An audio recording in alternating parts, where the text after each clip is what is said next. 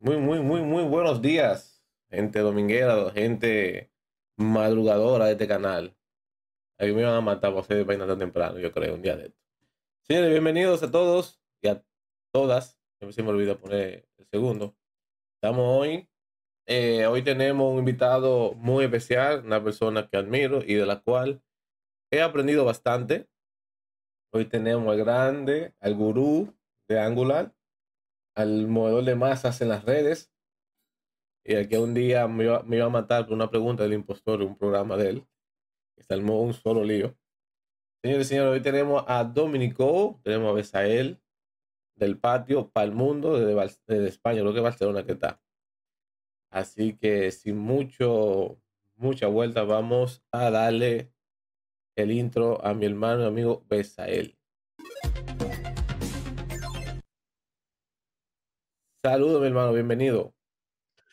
Eh, buenas tardes. Que no Esto es muy difícil, loco. No, ¿Tú me estás escuchando? Yo, Sí, yo sí, no sé sí, qué cámara tengo. Espérate. No, habla, espérate, habla espérate. normal, habla normal. Al- El chat que no confirme si te escucha bien y todo se escuche bien ahí.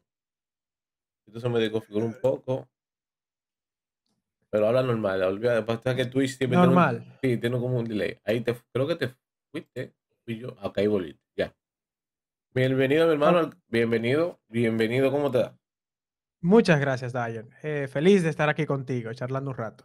Vamos a ver cómo se afino mi- mis preguntas el día de hoy. Que yo Sí, sé sí, que, por favor. que tú le tienes miedo a mi pregunta. Sí. Tenemos a Eduardo Curiel por aquí, tenemos a Yeli, bienvenidos, bienvenida, saludos. Hoy, eh, hoy andamos sin producción, producción no, no se encuentra el día de hoy con nosotros, así que tengo mi agua cerca ya, no tengo que llamarla. Tú no respetas, loco.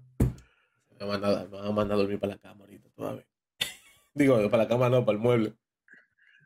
En el chat, eh, confirme que si ves a él se escucha bien antes, antes de empezar. Claro, claro. Un, dos, tres, probando. Ah, hablen, que están como tímidos en el chat. Se escucha todo bien, dice Eduardo, bien. Ok, genial. Bien, vamos a empezar. Mi hermano, eh, para que no te conozca, que lo dudo, que lo dudo, date un pequeño intro de quién tú eres, todo eso. Ok. am, mi nombre es Besael Pérez. Soy dominicano, orgullosamente dominicano. Aunque Uepa. ahora estoy, estoy viviendo por, por España, en Barcelona exactamente. Soy Senior Frontend Developer. Tengo el, el el enorme, enorme honor de participar y pertenecer a la, a la comunidad de Angular Dominicana. También tengo la suerte de ser reconocido como Google Developer Expert en Mm. Angular. Y sencillamente me gusta mucho la comunidad, me gusta programar y compartir con todos ustedes. Sí, señores, que usted lo ven así calladito, él es el cofundador, junto con Coplin, de la comunidad de Angular Dominicana. ¿Y cómo nació eso, Besael? ¿Cómo nació? Vamos a hacer la comunidad. No, realmente, siendo sincero, Kotlin fue quien montó todo. Yo ya cuando yo llego, ya Kotlin tenía la comunidad hecha. Sí que es cierto que solamente se había hecho un evento presencial y cuando yo empecé a hablar con Kotlin, que nos conocimos por Twitter, empezamos a, a querer organizar más cosas, que ahora, dicho sea de paso, la comunidad está bastante lenta, pero el COVID y tal. Pero bueno, cuando yo llegué ya Kotlin tenía la comunidad, estaba Rolliver en ese tiempo también ahí. Y como te digo, habían hecho creo que un solo evento presencial. Y a partir de ahí, justamente cuando yo fui, hicimos el, el segundo. Y no se ha vuelto a hacer otro evento presencial.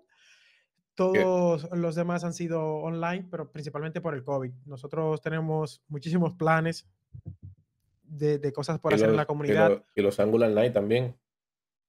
Exacto, sí, pero no solamente eso, nosotros tenemos un plan o una idea, mejor dicho, el plan todavía no está, no está hecho, de que no solamente eh, este tipo de reuniones de comunidades que se hacen en República Dominicana se hagan en, en la capital, en Santo Domingo. Si tú te fijas, quizás en Santiago hay algún evento, pero normalmente todo se hace en la capital y yo no estoy de acuerdo con eso. Yo creo que tenemos que Expandirse. eh, expandir y evangelizar el resto de, de provincias. Tú sabes que yo a ese evento casi iba y no pude ir. ¿Y qué te pasó? el horario de trabajo. Yo salía a las 6 y el, el evento empezaba a las 6, yo creo 6, 7. Creo que empezaba y a mí yo, yo, ni con la nube voladora de Goku llego. Entonces estaban en Solves, que está casi en la Kennedy, y yo estaba por la Bolívar. Calcula el tiempo para subir. Calcula no, el tiempo. verdad. Dice por aquí Eduardo, por besar estoy ponderando explorar Angular. La verdad que felicidades por su contenido. Muchas gracias, eh, eh, Eduardo. Estamos- Yo no puedo decirlo, Estamos casi Perdón. convenciendo a Eduardo para Angular. Estamos... yo no puedo decir lo mismo con Xamarin. Yo nada más veo los live de Eduardo, pero no puedo empezar a tirar código aún. Mi nivel es muy bajo, muy bajo, muy bajo. y darle las gracias a... eh, ¿Dónde está? ¿Dónde está? La alerta salió. Eh, a Cual PP por el follow. Bienvenido o bienvenida. Y aquí tenemos a Ruslan, mi hermano. Hey, el hombre. bro, Ruslan. Ruslan está medio lento. está- Hay que, no sé cómo hay que activar a Ruslan con los live otra vez. No. Ruslan es un, es un hombre que muy ocupado. Mira, hablando de contenido BSL, eh, para el que te sigue, sabe que tú tienes un, un programa para este mes que es 28 días con Angular. Danos un poco, hablando un poco sobre eso. Eh, sí, yo la verdad es que soy, soy un poquito raro, loco. Porque sí, porque yo no tengo tiempo para nada y a veces digo, no, tengo que bajarle un poquito, tengo que cuidarme más, tengo que tener tiempo para mí y todo ese tipo de cosas. Pero a veces me llegan ideas a la cabeza y, y digo, vamos a hacer esto. Y empecé casi de broma, un día que estaba yo aquí en mi casa, cogí un lapicero y dije, ¿cuáles serían los 28, 28 30 term- eh, conceptos que una persona que esté aprendiendo con Angular deba conocer y que yo se lo pueda, se los pueda enseñar? Y como te digo, esa tarde escribí algunos topics, luego empecé a investigar con algunos libros y empecé a grabarlo en, ahora en febrero y estamos casi, casi a la mitad del reto. La idea es durante 28 días consecutivos, por mi parte, publicar un, un topic nuevo ¿no? sobre Angular y que ustedes o las personas que decidan hacerlo, cada día hagan algo nuevo de Angular.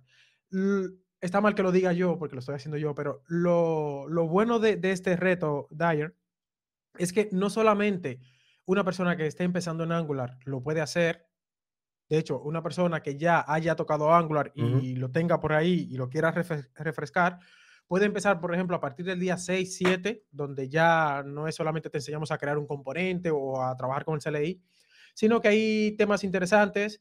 Antes de ayer creo que fue el cambio de, de detección de cambios en Angular, que es un topic que es sumamente importante en tus aplicaciones de Angular, que lo suelen preguntar en todas las entrevistas y que yo creo que todo desarrollador de Angular debería con- conocer de manera correcta cómo funciona la detección de cambios. Dice Ruslan por aquí, que dónde tú sacas tiempo. Yo, te- yo tengo una teoría, yo tengo una teoría. Para que siga cómics, sabe que el Batman y que entrena su cuerpo para dormir tres para que sean ocho. Yo creo que Besael va por ahí. Ah, no, la verdad es que me... De hecho, con este reto, antes lo estaba pensando, me gusta mucho la dinámica, porque yo creo que se puede aprender mucho, Ujú. pero para la siguiente, porque vendrán otros, lo voy a organizar mejor y tal vez tener ya preparado por lo menos medio reto antes de Antes- anunciarlo antes de públicamente, pensar. porque ahora voy un poquito forzado. A mí hice una pregunta hace un tiempo que yo no te he hecho, yo no, no te he hecho personal. ¿Cómo tú llegas a España? ¿Te fuiste en Yola? Yo, eh, en Yola, llegué en patera, como dicen por aquí. No, mm, yo llegué por mi madre. Mami tenía un montón de años por aquí, pero mi mamá siempre tenía la, la esperanza de volver a, a República Dominicana, de tener su casa, volver a República Dominicana y estar con sus hijos. ¿Qué ocurre? Que cuando mami tuvo su casa, que ya podía volver, a mí me, se me ocurrió como... Me- yo, Ah, ah, no, ah. eh, yo la acompañé al aeropuerto, pues yo me, yo me, yo me quedo. Exacto. Yo la acompaño, yo la llevo, le quedo la maleta, pero yo me quedo. Lo siento, mami. Exacto, así mismo fue. Entonces, y prácticamente así fue. Cuando yo vine, mami estuvo creo que eh, dos años y luego se, ella se regresó y yo me quedé. Y por aquí estoy, porque al fin y al cabo uno se adapta a todo. Tú, yo al principio, yo decía, ay, esto como que no, No lo tuyo, no lo mío. como que no, ¿no? Y, y luego cuando tú te, ¿cómo te digo? No te involucras, sino te adaptas, no, tampoco es la palabra exacta que, que busco ahora, pero el caso es que eh, luego me acordaré de la palabra que quiero. Tú, tú vas, ¿no? Y ya empiezas a, Te vas a estudiar, empiezas a... te vas adaptando poco a poco. Sí, pero no es la palabra que yo quiero exactamente. Pero el caso es que, bueno, eh, vas estudiando, vas trabajando, vas conociendo personas y ya de momento no te das de, no, no, no eres consciente de si estás en, en República Dominicana o estás aquí. Bien, eh, a ver, dice por aquí. Ruslan, creo que dice Ruslan. Ahora las pateras tienen aire acondicionado. ¿Qué es pateras? Una patera es una, lo que nosotros le decimos yola. Ah, ok. Dice Eduardo, los comienzos son difíciles, pero se aprende mucho en el, en el proceso. Sí, incluso Eduardo, eh, que está por aquí, que también está haciendo contenido, él se fue, él emigró hace, no hace mucho. Está tirando nieve ahora mismo en Estados Unidos. Loco, yo, yo te voy a decir algo. Eh, sí, uno, uno se adapta al, al final, pero sobre todo el, el- el comienzo es súper difícil. Y mira que yo, yo tuve mucha suerte porque yo tengo un montón de familia aquí, de mis, mis tías por parte de mi mamá es- están aquí, sus familias también, y entonces mis primos también, todos. Parece, Barcelona parece eh, el pueblo de mi mamá, pero emigrar es sumamente difícil. De hecho, yo que, que, que a veces me digo, "Ps, debería irme, debería hacer otra cosa, como cambiar. Me lo pienso mucho, porque es, es duro. Mira, aquí una pregunta de Eduardo, y volvemos con una pregunta que le hicieron a tu invitado recientemente. Eh, ¿qué piensas sobre la pérdida de talento que se está, que está teniendo RD ahora mismo? Gracias, Eduardo. No, yo creo que eso es, eso es natural, porque eso realmente lo, lo que comentó el otro día José Armando eh, es verdad, eso siempre ha ocurrido, y sobre todo ahora que tú te vas a Canadá o te vas a Estados Unidos y puedes cobrar, eh, ¿cuántas veces? 20, no 20, pero depende, no sé, tú puedes cobrar 4 mil dólares en el, en el patio, 3 mil dólares, y te vas a, a- a otro país y puedes duplicar tu salario fácilmente, para ponerlo como. Entonces, yo creo que eso es normal y creo que es, es parte de la propia evolución de- del ser humano. Lo que ocurre es, en- ha- hay dos vertientes aquí. Hay empresas en el patio que están cobrando muchísimo de dinero porque están trabajando con empresas norteamericanas y quieren contratar a desarrolladores y pagarle mil dólares cuando ellos por ese talento igual cobran 5, 6, 7 u 8 mil dólares. Eso es una cosa. Y hay otras personas que hacen software para el, el país, para quizás entidades públicas o para empresas que están en el país. Y lógicamente es muy difícil que tú tengas un squad de 15 o 20 desarrolladores y que tú a todos le- les puedas pagar a partir de 2.500. Eso es insostenible porque, porque la empresa no te lo da en República Dominicana. No, no. No voy a decir un nombre, sino X, ponle X a la empresa que tú quieras y tú vas a hacerle el, el sistema o a mantener el sistema, no te va a dar para mantenerlo. Entonces yo creo que ahí hay un problema porque ya antes los muchachos estaban oscuros, pero ya no, ya todo el mundo sabe que a la que sepa un poco de inglés, hay cinco o seis plataformas donde pueden ir, darse de, eh, crear un perfil y ya están trabajando para una empresa norteamericana. Yo, mira, pasa que yo creo que ahora con el auge, entre pandemia, el auge de la programación, se ve más que la gente está yendo, pero eso es algo natural. Siempre hemos tenido tíos, primos, que se han ido y, y se han quedado. Sí, y, y que, y, que, y que pasa en todos los lugares, porque realmente eh, España, por ejemplo, que, que es lo que yo tengo ahora más conocimiento. De España se, se van un montón de personas de, y, y no solamente emigrantes por, por buscar algo nuevo, no, no. Te estoy hablando de médicos, científicos, se van a otros países donde puedan sobrevivir mejor y puedan tener un nivel de vida mucho mejor del que tienen aquí. Pero yo creo que eso, eso es normal y es verdad, como hay un comentario ahora en el chat, no solamente pasa en República Dominicana, Ujú. eh, ahora mismo yo creo que hay algunos mercados que están como copando los, los mejores desarrolladores y los países tienen bueno, buen nivel de vida, como puede ser incluso Canadá, que a, mí me encantaría vivir en Canadá algún, día. aguanta mucho frío para Canadá. Yo no tengo miedo al frío, loco. Yo soy raro en ese sentido.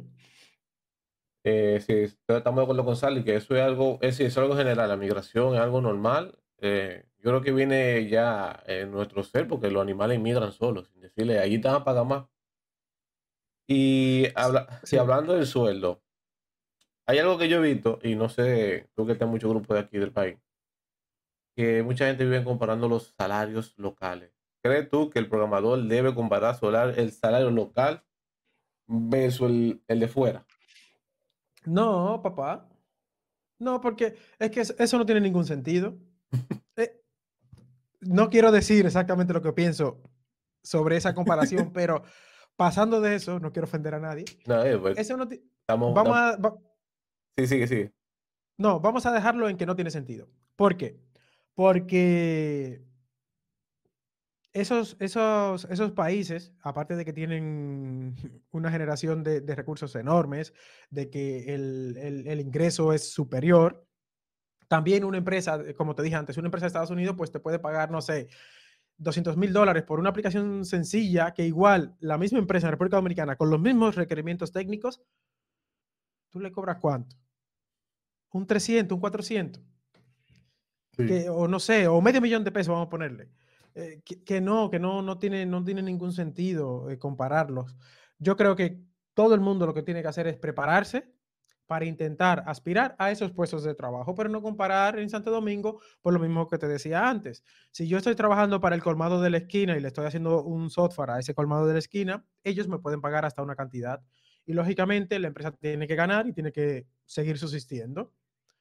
lo mismo que yo... Eso, porque he visto mucha gente que no, que yo no, no puedo hacer trabajo en esa empresa porque están pagando poco. Que por ese mismo puesto fuera te pagan tanto. Yo, pero tú no puedes comparar, no. No, usted lo que tiene que prepararse e intentar trabajar para, los Estados Unidos. Para esa que está para afuera. Y, claro. Y yo creo que muchas comunidades que, tienen gente con ese pensar, y a veces yo pienso, mira, aquí nada, es verdad, nos pagan poco aquí. No, no lo vamos a negar, hay empresas que pagan poco, pues yo entiendo que a veces es lo que la empresa puede pagarte. En, algunos casos, hay unas cuantas que son abusadoras. Pero en algunos casos, una empresa honesta dice, mira, yo no puedo pagarte más. Yo lo que puedo darte es, si a ti no te gusta lo que tú buscas o tu trabajo, pero no menosprecies a una empresa sincera que te quiere pagar lo que ella puede. Y no tanto eso, que a veces piensa que ven el currículo, es lo que piden, ah, pues de la NASA, y a veces ni la mitad de eso que tú, a veces ni la mitad, ni la mitad. Yo le digo a la gente, aplica, que eso a veces ni la mitad que te van, que tú usas. Y, te voy a decir otra cosa. Nosotros nos, nos dejamos llenar eh, los ojos con grandes sumas de dinero o cuando vemos grandes sumas de dinero en el papel y no nos detenemos a pensar en otras cosas. Te pongo un ejemplo. Tú ves una oferta, eh, normalmente las ofertas aquí en Barcelona, que es el mercado que yo conozco, a partir de los 35 mil hasta los 50, 55, fácilmente un desarrollador entre mid, senior, consigue relativamente fácil.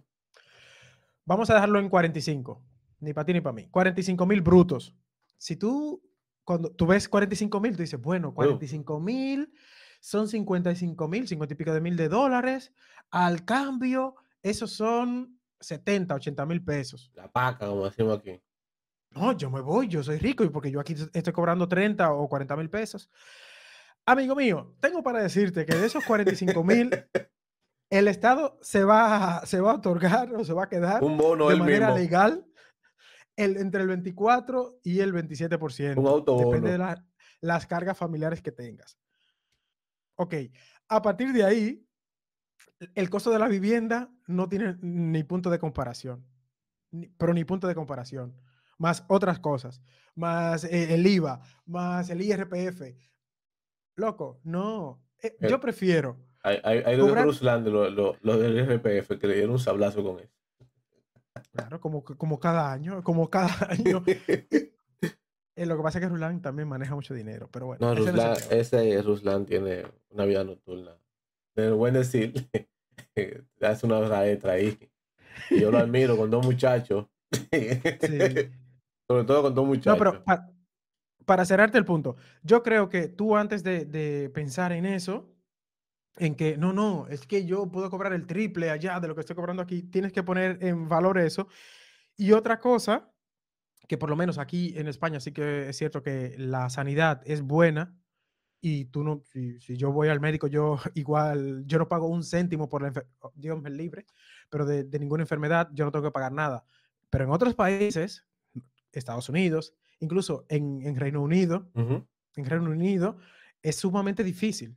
Es sumamente difícil el, el sistema sanitario. Entonces, todo lo que tú puedes haber ganado extra, luego igual, si, si Dios no lo quiera, tienes la mala suerte de tener una enfermedad dura, todo se va ahí. Entonces, eso también hay que valorarlo. La gente no valora eso y no piensa en eso. No, porque la gente lo que ve es dinero. Y a veces yo digo, en toda una entrevista, eh, tú tienes que preguntar siempre, aparte del sueldo, los beneficios que esa empresa pueda darte. Que es algo que tú tienes que, al momento de cambiar de trabajo eh, o, o, tomar uno nuevo, tú siempre te preguntas, ¿qué beneficio tú tienes? Porque hay empresas que te pueden dar un beneficio que te dan un bono, te dan una capacitación, te pueden dar día libre. Hay empresas que no. Entonces, que hay gente que nada más piensa en el dinero. Dice Rulán, si el salario es algo relativo, el costo de vida del país. Esa es otra. Porque es, es fácil decir, ah, yo me voy para afuera para ganar todos esos cuartos. Pero como tú mismo dijiste, ah, yo voy a ganar 3 mil euros. Y cuando tú llegas, más, sobre todo de Madrid y Barcelona, que las viviendas son caras, yo creo que es más cara que las de Estados Unidos. y no solo la Eh, bueno, vivienda. Y no solo la vivienda, también la comida. Por ejemplo, si tú vas a Madrid y Barcelona, te sale más caro que irte a Murcia o a Valencia. Claro. Yo creo que por el rife No. que está haciendo Andorra todos los youtubers.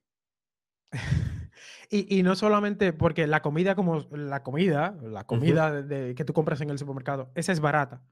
Lo malo es que tú no vas a querer vivir, porque, sobre todo si tú estás viajando, tú no vas a querer vivir todo el día encerrado en tu casa, tú vas a querer salir un fin de semana a cenar, un fin de semana tal. Ujú. Y ahí fácilmente, fácilmente, fácilmente, tú saliendo con, con otra persona y te estoy diciendo de tomar algo, alguna bebida y comer algo muy sencillo, 30, 35, 40 euros, más o menos. Te- depende el, el- el lugar en donde vayas, por supuesto. Pero esa es más o menos la media. Que si tú también, tú que te gusta, no digo tú, Dyer, sino tú, amigo, que nos estás viendo, que te encanta hacer cálculos, calcula eso también. Entonces, porque tú también tienes, dices, ah, ok, una salida me cuesta 50 euros. Y, una- y 50 euros, no sé, 2.000, 2.500 pesos. Entonces, e- el costo de vida es superior y la gente solamente mira en que no, no, yo voy a ganar esto. Y no es así. Y dice Sally por aquí eh, que aquí hay gente que ni sabe lo que es declarar impuestos. Sí. Ah, por cierto, mi No, gente. y de hecho, Ajá, sigue.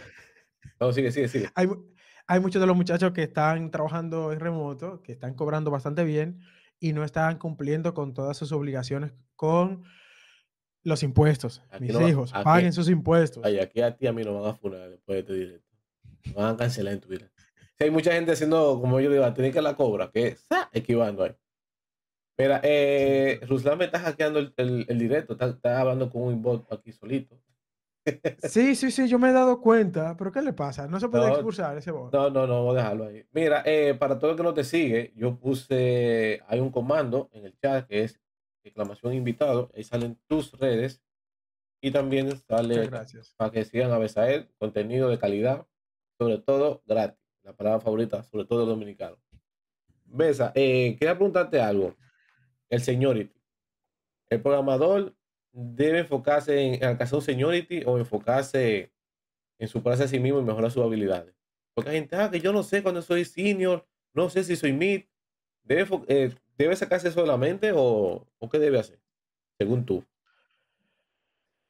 Hay últimamente, no sé por qué, pero se ha vuelto, ha vuelto este tema sobre la mesa de, personas que no están de acuerdo. De hecho, yo creo que a Ruslan le, le leí algo esta semana y a un antiguo compañero de trabajo mío le leí algo que de- comentaba sobre que estaba como cansado de las etiquetas de junior, mid, senior, etcétera, etcétera.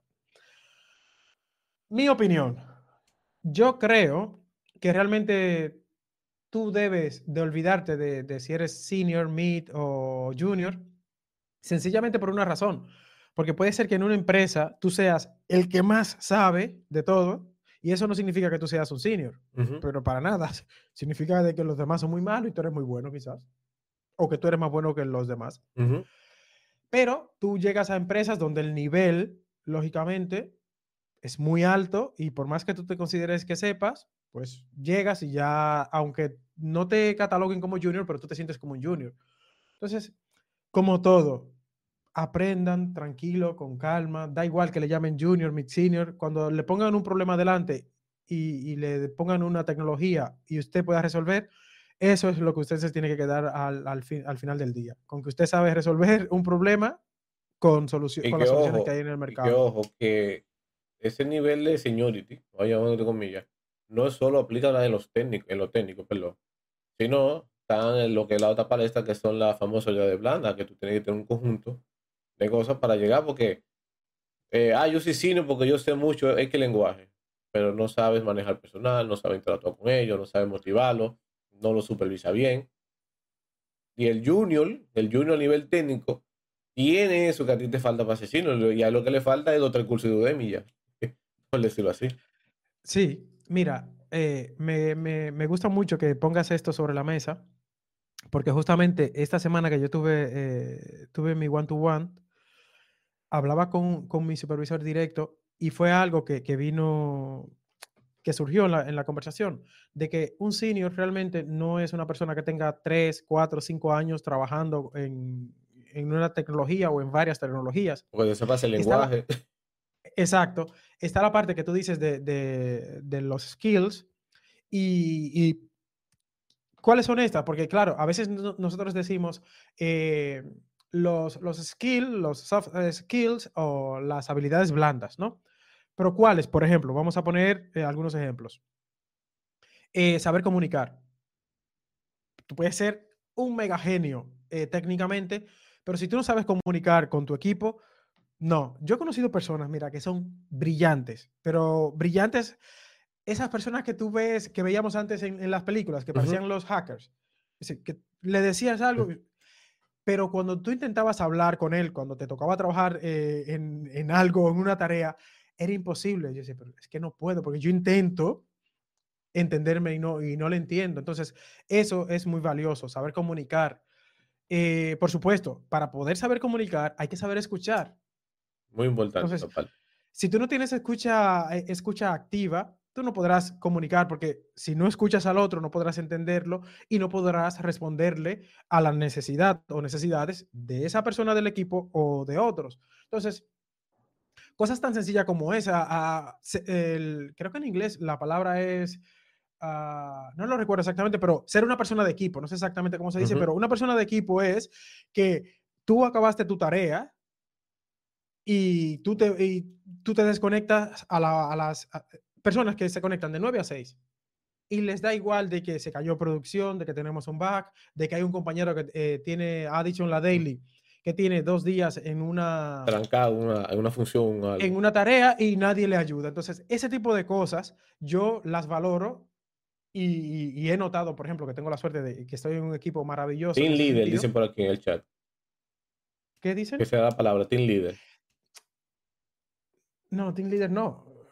Team leader eh, puede ser, pero anyways, el caso es que eso es, es sumamente importante, ser una persona que, que, eh, que es proactivo, que está siempre por ayudar, eso es mucho más valioso que una persona técnica, porque tú lo acabas de decir, una persona que tenga esas habilidades ya, se hace siete cursos de Udemy y ya está completo, tiene los skills. Dice, saluda a Hermosén, que lo tenemos por aquí. Gurú de. Ey, ey, ese, es- ese sí que es un gurú. Ah, ¿tú crees que tú además conoces gente fuerte? Ah, yo Yo- tengo. es yo- team yo- yo- player, lo que yo quería decir, team player. ¿Tú creo. crees que yo tú- eres, eres tú solo que tiene gente conocida?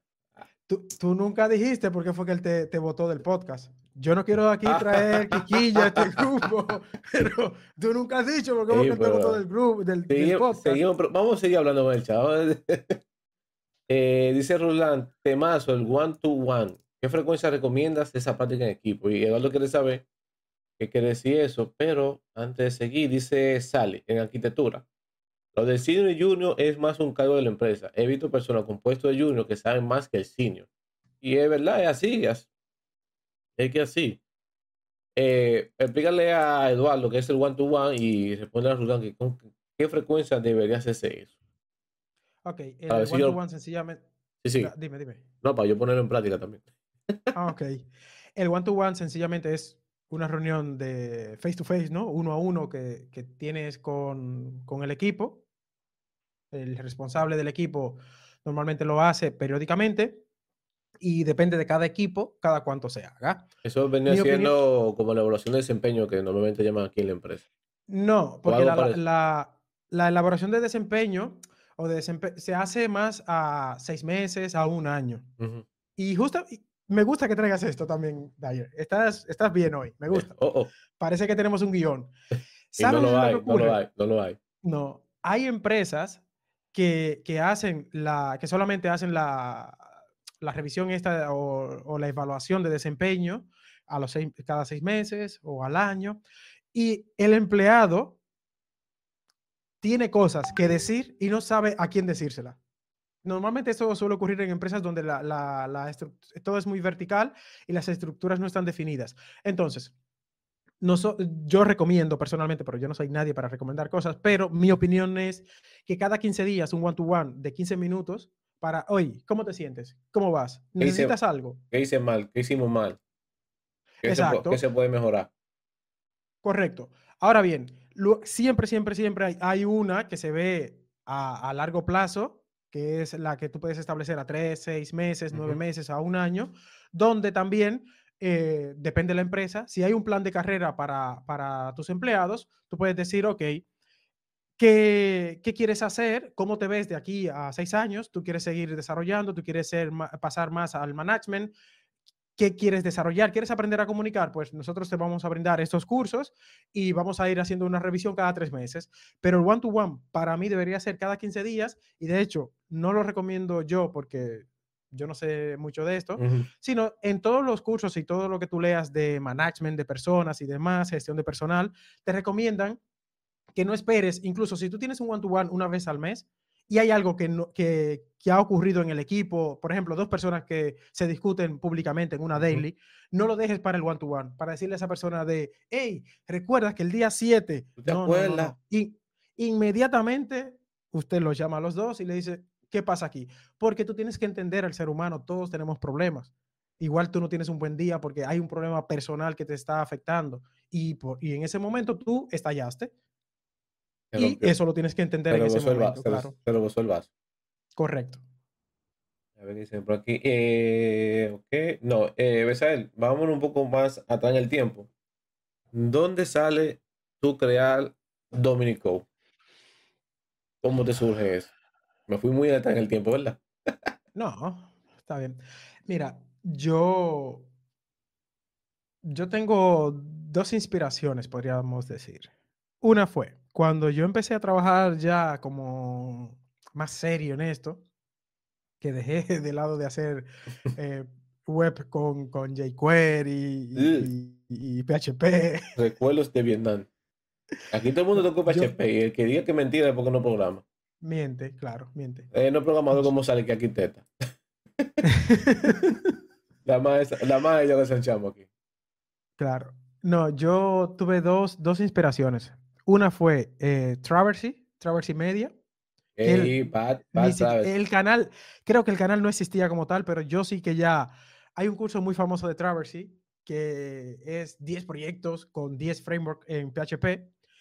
Y ese tipo hacía un proyecto en Falcon, hacía un proyecto en Symfony, hacía un proyecto en, en, Laravel. en Laravel, en CoreIgniter. Y yo justamente en mi empresa estaba haciendo CoreIgniter y tuve que hacer ese curso.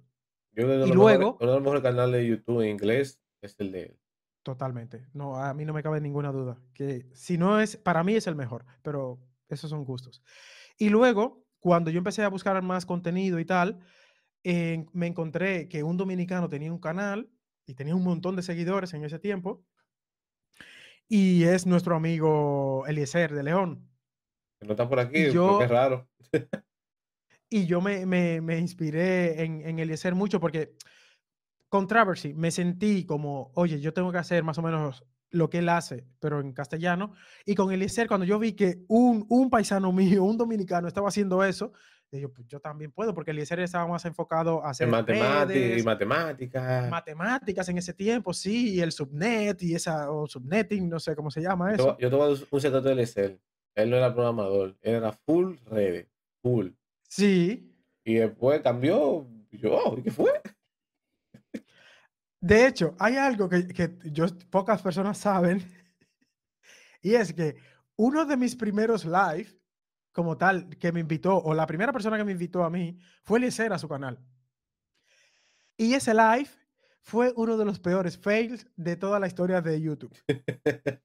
Te lo juro. Mira, yo tenía el código en una pantalla porque yo había hecho ya mi código. Y durante la demo no funcionó absolutamente nada. La magia del live coding. Dyer, te lo juro, pero el mismo código no iba a nada. Yo no sabía. Y lógicamente, tú es- estás en, en vivo, tal. La Era gente, mi primera vez. y la gente, ¿qué es lo que pasa? Sí, no. Y, y encima yo tenía a Eliezer que me hablaba por, por línea interna. Eso fue un fail. De hecho, yo le pedí luego, dije, oye, me gustaría repetirlo. Pero no, al final lo, lo dejamos así. Porque, total, eso, eso es parte de- del proceso, ¿no? Yo ahora sé que si hay algo que no me funciona en una demo, pues no funcionó. Yo comparto el repo y miren que sí que funciona. Pero, No, que la gente no sabe que la realidad de, de uno preparar lo que va a presentar versus al al live coding son cosas que tú no te imaginas. Dice Eduardo que él no, que no se, se siente mejor, que ya que no le pasa el sol. El Mosén dice, dice, es, es el futuro de la programación. Norcimo 5, gracias por el follow, bienvenido o bienvenida. Yo dije, así como cuatro likes, que voy a usar para welcome. Engloba todo. Siempre se me olvida. Yo a veces a él lo conocí eh, buscando un video sobre loopback. Y ahí fue que yo encontré Dominico. Y después fue que vino el evento donde eh, yo no pude ir. Después hubo. Y tengo que banear este. Dame un segundo. Lo baneo ahora. sí, sí, sí. Ya, Banea, sí, banea, sí, banea. sí, ya siempre hay uno, hay gracioso. Eh, y luego vino una actividad de la comarca, que fue Copling, todo eso. Yo no, yo no sé, por, si por tímido. Tampoco me acepté, pero señores, después yo me comencé a meter en los grupos y comencé a hablar con Besael, con Copling. Y un día de la nada veo un grupo nuevo de WhatsApp. Yo, y veo el logo de Angular. Yo, y otro grupo de Angular. Y cuando yo veo de que staff, yo, ¿cómo que staff? yo era, era, era temprano en la mañana y yo, y le digo a, a mi, a mi pareja, yo, pero mira que, que, que staff de Angular Dominicana, pues, me están troleando, o ¿qué? Eh, ya no hablaste de los planes. Eh, te quiero hacer una pregunta, y va a ser una pregunta un poco fuerte. Cuidado, ¿eh? Sí, sí, es de las comunidades, no de, no, no de la de Angular, de comunidades. Ok. Hay, tos- hay toxicidad entre comunidades y dentro de una misma. ¿Ha sentido, ha visto? Lamentablemente sí, y hay muchísima, pero muchísima. Es, es algo... Que viene Chive, dijo vier- uno del chat. no, no. No, el viernes, que dicho sea de paso, quiero invitar a todas las personas que están aquí a que el viernes nosotros tuvimos un, un live con José Armando, que fue el rector del ITLA en República Dominicana. Yo creo que todos los que están aquí, que somos dominicanos, conocemos el ITLA y sabemos de la importancia que ha tenido el ITLA en el desarrollo y la, y la formación de, de desarrolladores en el país. Y luego que acabamos la entrevista, estuvimos hablando un, un rato y hablamos de, de eso, que es algo que a mí me preocupa mucho. Yo, y de hecho, tú estás en, en el grupo de, de Dominicode eh, Pro y yo estoy hiper mega orgulloso de las personas que están en ese grupo, porque ese grupo, tú preguntas cualquier cosa y inmediatamente una persona Y de cualquier lenguaje, cualquier lenguaje. Correcto. Ruslan, de hecho, se ha conectado con personas a, a hacer per programming.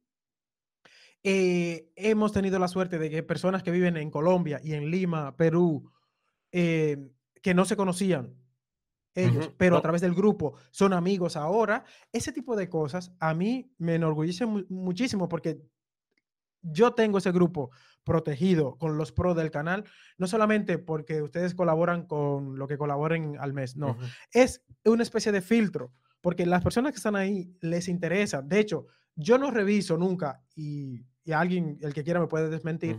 Yo no reviso si usted, después que entró a ese grupo, sigue pagando o no. Yo, eso no me importa. Yo sé que las personas que están ahí ya valen la pena para mí, para, para toda mi vida. Y con muchos de los que están ahí, tengo la suerte de, no solamente tener esa relación, digamos, comercial, entre comillas, sino de que yo fui a República Dominicana ahora, yo me tomé un café contigo, eh, yo con Ruslan hablo de vez en cuando, con otras personas del grupo hacemos llamadas los fines de semana, cómo te sientes, cómo estás, en qué te puedo ayudar.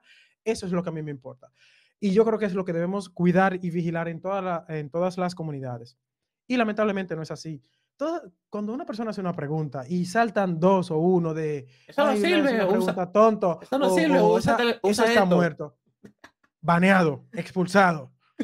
Totalmente. te lo pregunto porque tú y yo tenemos muchos grupos en comunes y se ve eso, que yo o alguien una pregunta, a mí es más fácil.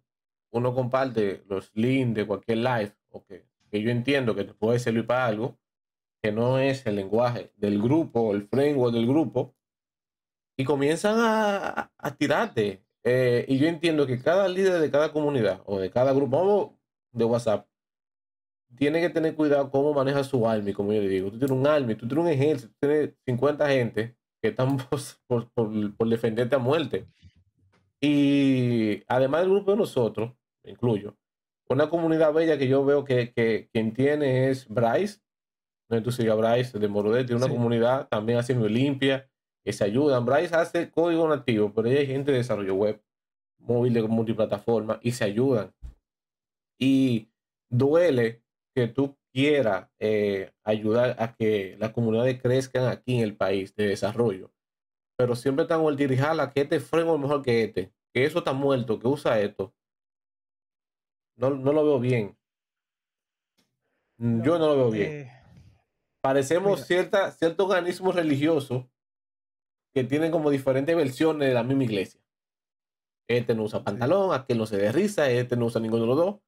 Y yo creo que debería haber como una armonía porque al final, ¿qué somos? Somos un, grupo que nos gusta programar y que no, debe importar el lenguaje, el framework, librería, si uso PHP o jQuery para hacer algo. Entonces, debe, debería haber más unión que desunión. Mira, hay, hay un problema que centrándonos en, República Dominicana, que es el, país que a mí me importa, ¿no? Y, las comunidades que más me importas, que me, importan, perdón, es que nosotros los, los dominicanos tenemos un complejo, tenemos un complejo de, de superioridad, pero al final es inferioridad.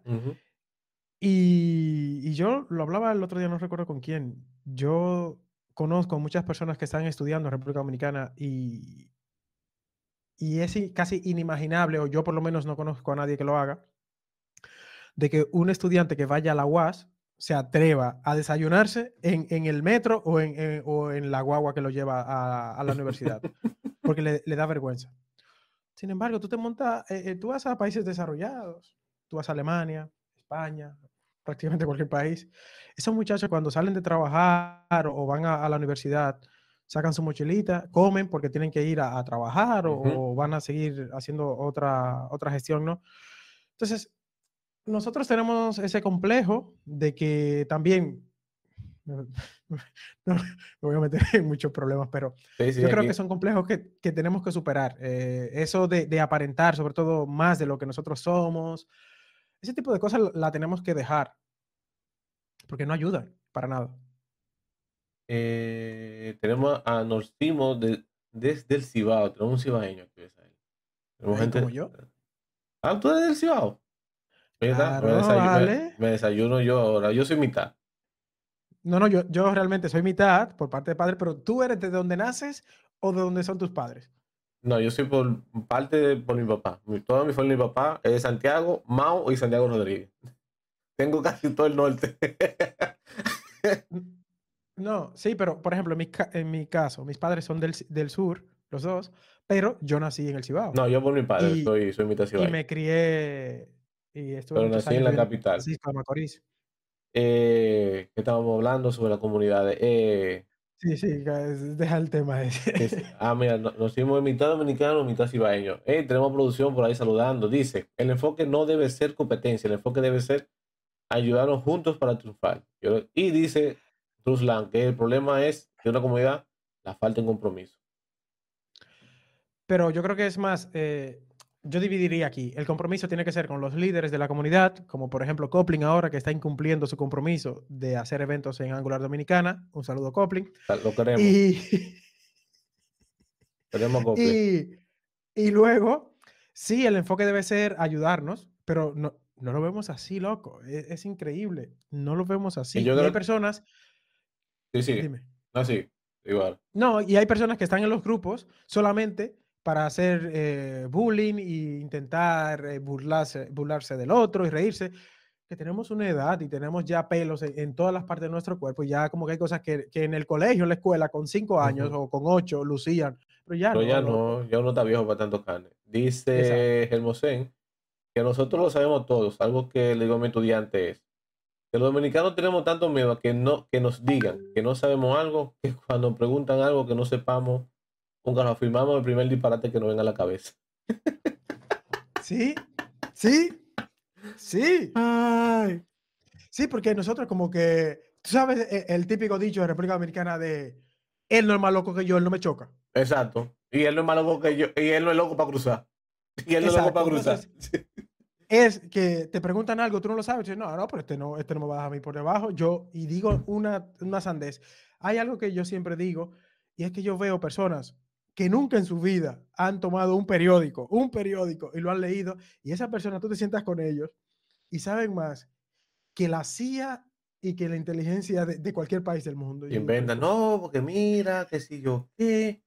Este, digo, hablando de comunidades de, de toxicidad, yo creo que va a decir, ¿qué te opinas sobre la, lo que yo llamo así que la madurez de un programador? Cuando yo te digo madurez de un programador, es entender que, que la programación es más que un lenguaje y una librería. Sí, no, lo, lo que hablamos antes, eh, no solamente el, el, nivel técnico no es lo que prima hoy en día. Yo siempre pongo el mismo ejemplo.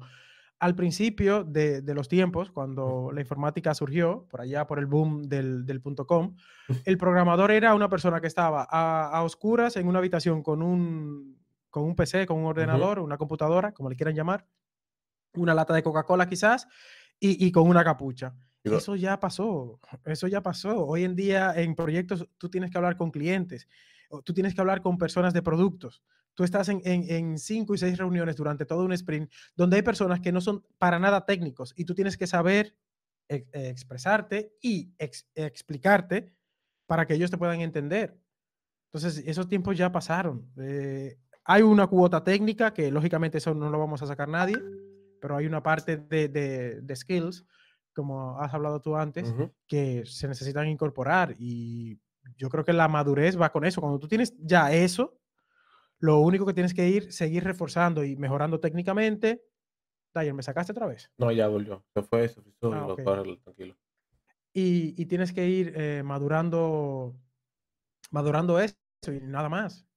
Y yo, eh, tú como programador tienes que saber tomar la, lo que te están pidiendo, evaluar cómo lo vas a hacer, qué mejor aplica, qué no te funciona, qué sí, y ahí tú te decís, vamos a esta cosa, vamos a esta técnica, vamos a hacerlo de esta forma. Correcto. dice por aquí, ¿cuál? Se voy a llamarlo así, PPPP. ¿Cuál es mejor, formulario por template o reactivo? Ok, no voy a caer en el error de decir quién es mejor o quién es peor. Yo creo que cada uno de ellos tiene su, terreno, su sector. Tú como desarrollador maduro debes saber cuál escoger en cada caso. Yo recomiendo para un formulario que sea sencillo, un formulario de contacto, por ejemplo, template driven form es el adecuado, o la típica cajita de suscríbete a mi newsletter. Eso pinta template news, eh, template driven form. Y si es un formulario más escalable, un formulario que tendrá eh, tipo árbol, ¿no? Que tú escoges una opción y necesitas tener campos dinámicos y otros formularios dinámicos, pues el reactivo te será mucho más fácil porque es mucho más escalable, porque es mucho menos verboso del lado del HTML y eso te hace que tú puedas escribir unit test, por ejemplo, de manera más fácil. Dicho sea de paso, permíteme meter aquí un poco de publicidad. Dale. Eh, mañana, mañana es el día de los formularios en el reto de 28 días con Angular. Y si nos sigues a él, ahí están los links de su Twitch. Tenemos su Twitter y su canal de YouTube. Y si, si lo quieren ver otra vez, la van a tener que escribir comando exclamación invitado. ¿Ves en tu, cuando tú me invitaste eh, a tu, tu, canal, hablamos de los hype, los hype de nuestra área. Y decimos que no hay que montarse los hype porque uno no sabe qué puede pasar, si sube, si baja, que si debemos probar. Pues yo quiero tocar uno o varios hype. El primero, ya lo mencioné ahorita. Hay tecnologías que mueren o programadores que la quieren matar. Yo creo que, que no. Porque si, si, si cogemos un listado de, de, lenguajes de programación de los últimos 20 años, ¿cuál ha eh, Me voy a plantear la pregunta. No, voy a plantear la pregunta porque saldrá el típico que dirá: Pues he ido a Wikipedia y este que lo crearon a los 5 años ya, y CoffeeScript no. No, no, no. Estamos hablando de lenguajes de programación que, que, hayan tenido éxito o que se hayan establecido en. que hayan tenido una cuota de mercado y que hayan desaparecido. Pues prácticamente ninguno. Ninguno. Porque de que PHP está muerto, estamos escuchando hace 10 años. De que jQuery está muerto, yo puedo estar de acuerdo, pero hay que seguir manteniendo hay que mantener todo lo que... todas las aplicaciones que están arriba. Exacto. Entonces, como tal, no está muerto. Puede ser de que eh, para una aplicación nueva, yo creo que ningún frontend hoy en día se plantea añadir jQuery a su, a su proyecto. Eso yo lo entiendo. yo no. Pero jQuery como tal sigue ahí. esa librería, así como jQuery, nació en su momento para darle fuerza a lo que ya hacía. Es decir, él le dio esta fuerza a JavaScript que no tenía. Pero como tú dices, ya ahora mismo, JavaScript hace todo lo que hace jQuery, pero ¿cómo tú mantener un proyecto que tenga jQuery ahora mismo en producción? No, eso a nivel de costo, eso a nivel de costo de una empresa, caro. Sí. Claro, claro. Y yo creo que es más programadores que quieren matar tecnología porque se montan en el hype que eso no sirve.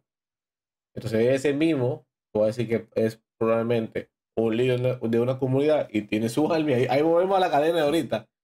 Tiene su army y el army le dice, es verdad, eso no sirve. Mira, eh, sabes que normalmente se dice de en el trabajo no hables de política, no hables de fútbol Ni religión. y no hables de religión. La programación, yo creo que vamos a, vamos a tener que añadirla ahí porque yo no he visto personas más beligerantes que algunos programadores con algunas tecnologías. Y, a veces yo... Sí, sí. Dime. No, que proviene la otra pregunta, sigue. no, no, que a veces yo entro en el juego ese de no, Angular, ¿qué tal? Pero cuando yo me pongo a hablar en serio, yo soy consciente de que tanto Vue, Svelte, React, Angular, todos, todos, todos tienen su mercado, solucionan determinados, determinados problemas. En algunos casos, incluso te puede valer cualquiera de los cinco, de los seis, de los siete para solucionar el mismo problema. Pero yo no, yo no me voy a pelear por nadie, ni, pero ni por Angular, ni por React, ni por Svelte, ni por Inferno, ni por ninguno.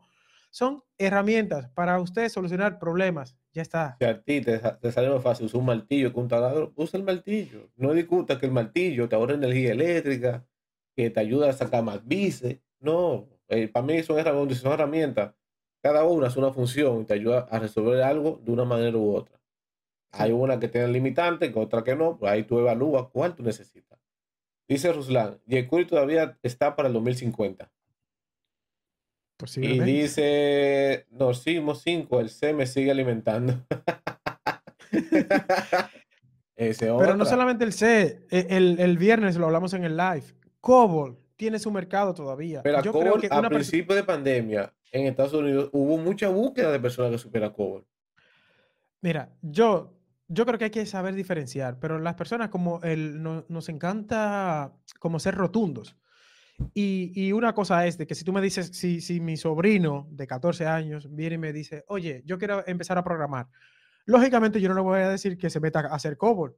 No, ya no. No, pero una persona que ya tiene background y que ha programado en 5 o 6 lenguajes, pues, y, será fácil para él hacer COBOL y además que hay un mercado ahí que, donde hay poquísimos programadores que puedan hacer COBOL y se paga bastante bien. Entonces, ¿cuál es el problema? dice Hermoso por aquí, honestamente creo que la necesidad de matar tecnología viene de la fluctuación de algún developer con algún proyecto y al tener un alma detrás solo replica sin analizar o preguntar por qué. Y, Sí. creó, y creó una bola de nieve. Es así, es lo que estamos diciendo. Totalmente de acuerdo. Por ejemplo, a mí me dicen, ¿por qué tú no usas Sichar? Mira, yo, yo lo digo. Y Versal, estamos como el mismo güey. Tenemos ciertos problemitas con Sichar. No encajamos, no, como que no, no conectamos. Pero Sichar, para tú hacer un buen backend, te puede servir sin problema. Y si ya tú sabes Sichar, Claro. yo, yo no te voy a decir, no, no, suelta eso y vete para Node. Si tú sabes Node, ¿cómo te hago ese daño? Claro. Dice Ruslan, como dice Rómulo, hay que ser agnóstico de tecnología. Así te ¿Quién es define. Rómulo? Eh, Rus. ¿O, o cuál Rómulo? No sé. Y hay una pregunta para ti aquí en el chat. Dice Dale. Eduardo. Un programador que constantemente busque asesoría de documentación oficial o en foro, ¿es mal programador? No, es un pro- buen programador para mí. Eh, uno no lo sabe todo. Es difícil. El otro día, porque es que, es que yo creo que también influye la madurez cuando tú vas reconociendo este tipo de cosas. Eh, a veces tú te crees que como tú eres senior o como tú tienes tres o cuatro años con una tecnología, tú no puedes preguntar o levantar la mano en el equipo. Y ese es uno de los errores más comunes que yo he visto Ujú. de, de seniors, que como ellos son seniors, como que no, no, yo no, yo lo saco, yo lo saco. Oye, a veces tú abstraerte de- del problema y solamente con explicar el problema a otra persona, tú dices, ah, ok, pero es que esto no es así. Y ya está. Tú, eh, de hecho, hay el- la, la- la teoría del, del patito, se llama, que tú le, hablas al patito, le cuentas el problema al patito y ya te, te, te aclaras, ¿no? Este patico. Exacto. Entonces, eh, hay que levantar la mano, señores, cuando estemos ahí eh, estancados. Y leer la documentación, no. La otra semana leí en Twitter a, a un GDE, a un Google Developer Expert en Angular, que decía, soy GDE y estoy buscando la sintaxis de ng-class en, en la documentación. Claro, yo quizás olvida. yo como, estup- como estupidito de mí, igual no lo hubiese dicho públicamente, pero yo tampoco me acuerdo de la sintaxis nunca de ng-class. Siempre tengo que decir, ¿cómo era esto? Y, y al final tengo que buscar en la documentación. Yo creo que una de las búsquedas más grandes que hace uno de, como programador es cómo centrar un div. Que por más años que uno programe, siempre ejemplo. se olvida hacer cómo centrar un jodido div. Pero eso no, eso no, es, eso no es nada. Eh, yo creo que, que la documentación, además que la documentación es como la, la, La fuente. es la fuente y Office. es como la fuente de verdad donde tú debes buscar las cosas. Y, y yo en todas eh, las máquinas con las que trabajo tengo la- un icono para la documentación de Angular, que es con lo que más trabajo. Como es, te la Ujú. puedes descargar y puede ser una, una PWA. La tengo ahí porque eh, yo simplemente, siempre la estoy consultando. Bien. Y hablando sobre, eh, dice que espérate, Ruslan Rómulo Sintra, programador. Mi amigo Sintra, mi amigo Rómulo Sintra, sí. Dice, el programador que se respeta usa Viña, pues yo no me respeto. Dice Yo Ruslan. tampoco. Yo no me respeto. Yo tampoco. Yo necesito, no me mi, yo necesito mi mouse. Lo siento, Ruslan. Yo no. Eh, no le dan ninguna documentación, dice eh, Gemosian, Eso es para locos. Recuerden que siempre hacer debug, 6 horas de debug, te pueden ahorrar 5 minutos de la documentación. Bien de ese cabo. Es verdad. No, no, pero que eso- ent- ¿sabes qué es lo peor? Que eso es verdad y que igual yo mismo mañana intento aprender Go o Rust y, digo, no, no, no, no. Me pongo la música Bye, ¿cómo se y empiezo aquí, voy a hacer esto, sin leerme la documentación. Y No aprendemos. Hablan- Hablando de aprender, si alguien en el chat te dice, quiero ser desarrollador web, ¿por dónde empiezo a aprender? ¿Qué debo aprender primero? HTML. Es decir, ¿qué ruta tú le darías? Ok, tú que aprender esto, después esto, practica esto. HTML, Pues, CSS, pues, por supuestísimo, y JavaScript luego, pero yo JavaScript fuerza. lo dejaría para después que tengas... De hecho, si es, depende del interés, porque hay personas que tú le ves y... Pero lo, lo adecuado sería que antes de, de empezar a tirar código con, con cualquier lenguaje de programación o framework, tú te leas algo de algoritmia y ese tipo de cosas. Y una pregunta un poco jocosa, esa es, me, me hablan por, por privado por aquí, que si tú estás Mm, soltero, hmm. ¿Quién te habla? ¿Quién, quién te habla? no puedo dar información, no puedo dar información, que si estás soltero. Sí, ¿por qué? Ah, ya, tú- ya viste. Hablamos, yo hablaré con la persona más adelante para. Y otra cosa, ¿tú crees que las Hmm. películas de Hollywood han dañado o dañan la figura real del programador? Porque tú ves que esta película, esta película de Hollywood abren la laptop, dan tres teclas y ya están conectados a la NASA. Sí, pero yo creo que ya eso. Yo creo que ya las películas son un poquito más reales. De hecho, la- las últimas series basadas en programación o, o en este mundo tratan de, de poner por lo menos código que sea real en las pantallas. Pero sí, en su momento sí que, que hicieron daño porque todo el mundo pensaba como que tenía la facilidad de poder acceder a, a la NASA en cinco minutos y ese tipo de cosas, pero son, son cosas que se van cayendo por su propio peso. Ruslan, ay, de sus preguntas 360. Ay, que no puedo perder el toque. No puedo perder el toque. A mí, yo duré un año que yo parecía los live de Besael, de Héctor, de los Doom Pointer, que, que yo me, me tenía miedo y la pregunta mía la volaban. Después de ese lío del impostor, que fue una pregunta de forma sana, ahí damos a Sí, faltar sí, sacar sí. dos bates y que Besael y Oscar No, no, yo un, no. un yo salu- no. un saludo, porque el profesor se desalzó. Y, y yo dije, pero, Deja- pero- deja- y tanto que él me recuerda por eso. Él me recuerda por eso. Claro. Ve ¿cómo mi no? nombre se acuerda de eso. Dice aquí Tommy Lisi, bienvenido primera vez en el chat. ¿Qué opina de trabajar desarrollador web o desarrollador de videojuegos? Siempre tengo esa duda. Yo entiendo que lo, lo que más te guste, los dos son buenos. Exacto. Incluso yo empecé a programar con la inocencia de mi juventud de hacer un videojuego, que aún sigo con esa piquiña. Yo antes de morir me tengo que hacer un jueguito. Yo, Empecé en antes- HTML5.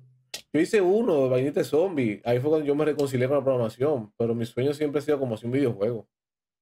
Y yo entiendo que, que lo que más te guste, tú puedes hacer, bueno, tú puedes hacer videojuegos con web, con Phaser, con el motor de Phaser o con HTML simple, con, con el mismo vainilla, JavaScript y HTML, tú puedes hacer un jueguito incluso. Hay, hay unas, no recuerdo el nombre de, de la library, pero no sé si, no, a- Hay una, aparte de Phaser, eh, hay otra, pero es la que más hay se otra muy famosa que tú puedes hacer cosas chulísimas, pero como que sí, te sale un juego, pero como que una library de JavaScript no es lo más adecuado para, para hacer videojuegos. No, si te lo quieres tomar en serio, digo. Depende, exacto, depende. Ahora, si tú quieres meterte bien a desarrollar videojuegos, pues. Y se paga bien la de videojuegos. Ah, míralo ahí. Eh, WebGL, Sí, esa es, esa es, sí. WebGL. Esa te da más, mejores gráficos, la WebGL. Incluso. Sí. Dice Ruslan, no, bueno. ya hacer un juego es demasiado. Y bastante. Porque tienen que diseñar los personajes. Y si es una vaina con historia, o buscar una historia, o tú tener la creatividad de hacerte la historia. Yo, si hago uno, No. haz, haz una plataforma que salte y que brinque. No, pero que yo siempre, siempre se te acercan personas que dicen que quieren empezar a programar y videojuegos y demás. eh, pero lo de los videojuegos es un mundo totalmente diferente porque no solamente está el programador programador que, que programa y tal, ese programador normalmente no programa los movimientos de los personajes. Eso está hecho por un motor que está programado por otro normalmente, Sí, y depende del nivel de videojuego, o uno ya hecho de los que están en el mercado y que son open source. Por ejemplo, el guionista, el gráficos. Es, es un mundo súper, súper interesante. Yo creo que la- en cada mundo la programación tiene su mundo. Si el web tiene su mundo, el móvil tiene su mundo, que es un mundo grandísimo. El de videojuego, el de data, data, data science, está uno- dice él, Sí. dice Tommy. Dicen que seriamente los juegos son peor, a salvo que trabajar como desarrollador web y hobby el, el de juego. Tú puedes trabajar web y hacer un MVP o un startup de un videojuego que tú quieras hacer.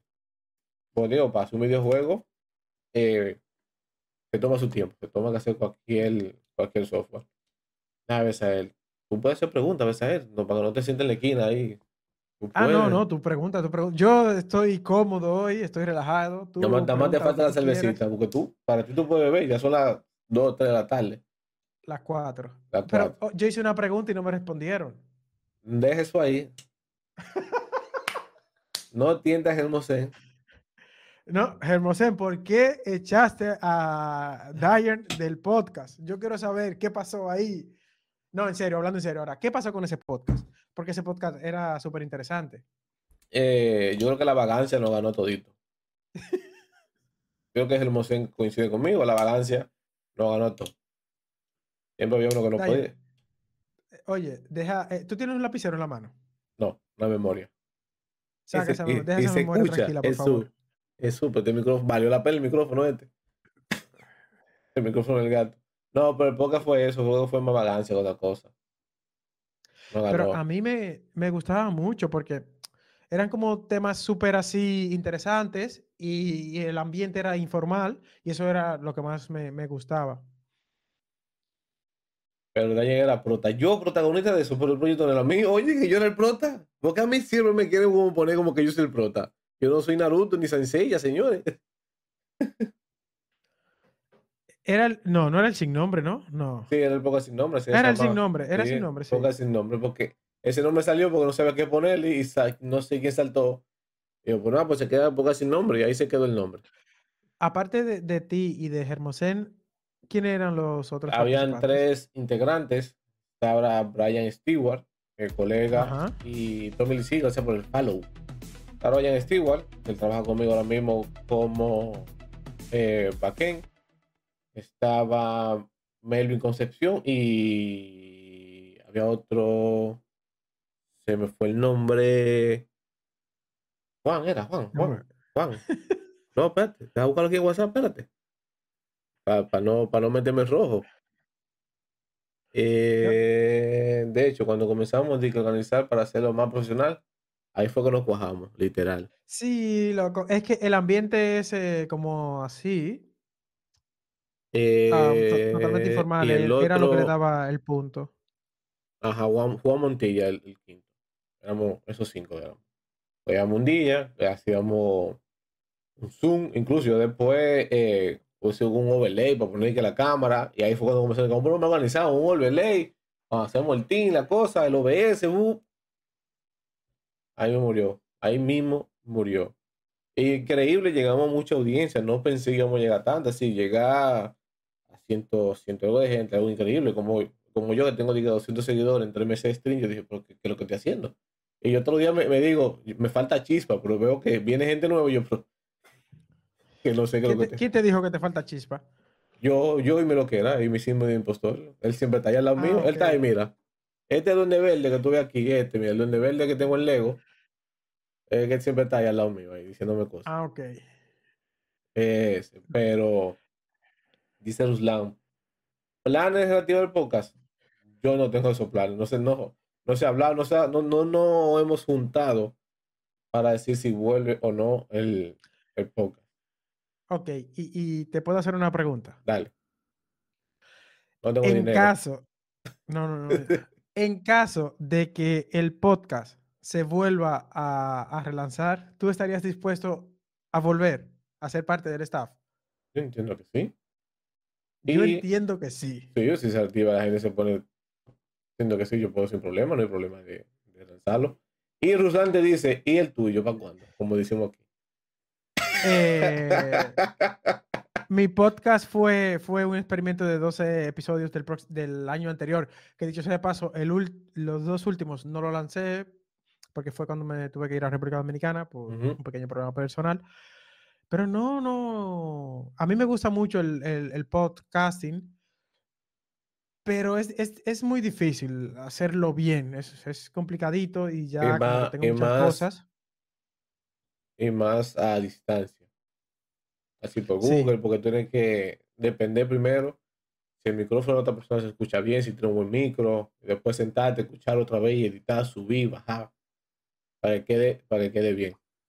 Sí. Eh, Pregunta, ¿existe el lenguaje perfecto? Antes de esa pregunta, o Dale. mejor dicho, antes de responder tu pregunta, vamos a cerrar el tema de- del podcast.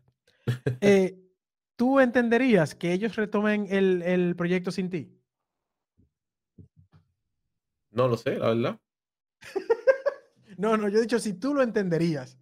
Bueno, de que ellos lo hagan sin mí, Sí, ellos sí quieren hacerlo. Ellos pueden. Yo no me voy a poner guapo, no hombre, pues, lógicamente. ¿Quién era el dueño del podcast? Hermosén, ¿no? Hermosén. Públicamente digo que el dueño era Hermosén Y el protagonista de ahí. y el protagonista era el cabecilla. Ah, ok, el ok, que ok, ok. yo más manejaba la edición y subir los, los episodios. Pero el dueño era. Hermosén. Públicamente lo digo. Ok, dale. Ah, tu pregunta es, ¿el podcast, el lenguaje de programación? Oye, el ¿Existe podcast. el framework, librería o lenguaje de programación perfecto, idóneo? Pero perfecto para qué? Para aprender, perfecto para desarrollar una solución. para, desa- para desarrollar. Porque tú siempre que siempre tratas de verdad que este es mejor que aquel. No No, siempre. No, y de hecho, no, no, no. De hecho, los, los que triunfan, si, si tú te fijas, eh, React tiene un DOM virtual que Angular no tiene, pero Angular, claro, no tiene el DOM virtual porque hay unas desventajas tal y por eso vino Ivy a tratar de solventar eso, que a- ese pequeño gap que había ahí y todos tienen diferencias, pero no porque quieran. No, esto no es como las religiones que se van creando una de otras y dicen, no, para distinguirnos ponemos esto. No, es que eh, por la manera en que están diseñados, la arquitectura, pues hacen que se vaya por un lado o por otro. Sencillamente, pero no creo que, de hecho, la perfección como tal, en general, en la humanidad no existe. Mira, mi pero dicen que, que uno lenguaje. Yo entiendo que cada lenguaje cumple una función y te ayuden a. Inclusive, que haga diferencia entre librerías, framework, lenguaje, ayuda a que las otras evolucionen. Una, Sí. eh, que una competencia sana. Es decir, No, sí, sí. no, dime, dime. No, es una competencia sana porque, por ejemplo, hay un momento que dice, React tiene un DOM virtual que Angular no tenía Ivy. Pero ¿qué hizo el equipo? Ah, Vamos a poner un, un Ivy para que el nuestro, eso, para que nuestros desarrolladores tengan eso que los otros tienen ya y puedan programar mejor. Es igual que Flutter. Flutter llegó un sistema de programación de widget, un lenguaje que yo he visto similitudes en otros códigos nativos y de otras plataformas que están adoptando esa forma. Para que, para que el programador de ellos se sienta cómodo y no se vaya para el otro. No, y que, por ejemplo, antes que hablamos de, de CoffeeScript, este tipo de soluciones surgen y al fin y al cabo ayudan al cambio, porque, por ejemplo, eh, ¿cómo se llama la, la library esta que, que compila versiones futuras de JavaScript? No, Babel. Babel. Babel está ahí y realmente Babel nunca va a desaparecer. Lo que pasa es que Babel, nosotros durante, habrá un tiempo quizás que en nuestro proyecto no la necesitemos porque ya Babel, eh, perdón, ya JavaScript soporta eh, versiones eh, o las features están, son estables en JavaScript, ¿no? Pero Babel siempre intentará eh, o, o te permitirá probar cosas de JavaScript del 2022, cosas que están en el Stage 2, ese tipo de cosas. Entonces, eso es bueno al fin y al cabo. Eh, dice Eduardo, eh, pasó con .NET, es tendencia que había, esta tendencia que había con los frameworks de JavaScript ayudó a que el Microsoft abriera con .NET y abrió Netcore. Sí. Es decir, Netcore, yo que no soy fiel seguidor, pero me empapo de vez en cuando, Netcore fue una de las cosas mejores que le pasó a Microsoft, Open Source, salió Blazor, y ya Microsoft, por ejemplo, ya Microsoft tiene un, su propio frontend, que es Blazor, Saludos a esto de León. Eh, y ellos, gracias a la competencia que hubo contra los frameworks, dijo que mi, mi programador necesitan algo parecido, pero de nosotros. Y sacaron su Blazor. Entiendo que y el tema de abrir .NET a Open Source como está no ahora mismo, eh, fue un cambio grande. Totalmente de acuerdo. Esa es el del medio, de las comunidades, de las redes, del Hmm. streamer. ¿A quienes tú admiras? Yo admiro a muchísimas personas, pero así, por ejemplo, centrándonos en general o en el patio solo. General, puede ser de ambos lados.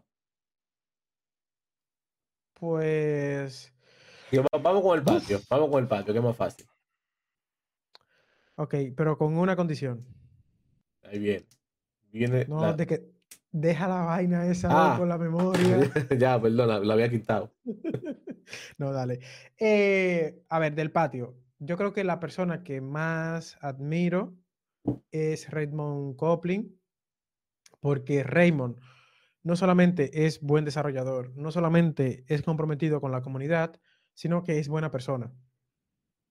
Yo de hecho, yo de hecho con, con Copling, la, la primera vez que nos habíamos hablado, pero la primera vez que, que nos vimos personalmente en República Dominicana y que estuvimos organizando el primer Angular Night, yo sabía que, que- que valía la pena conocerle más y ser, y ser su amigo. De hecho, que yo creo que ahora ya somos amigos, porque es una buena persona, aparte de, de, de, de todo, ¿no? De lo técnico y de todo lo que puede hacer por la comunidad.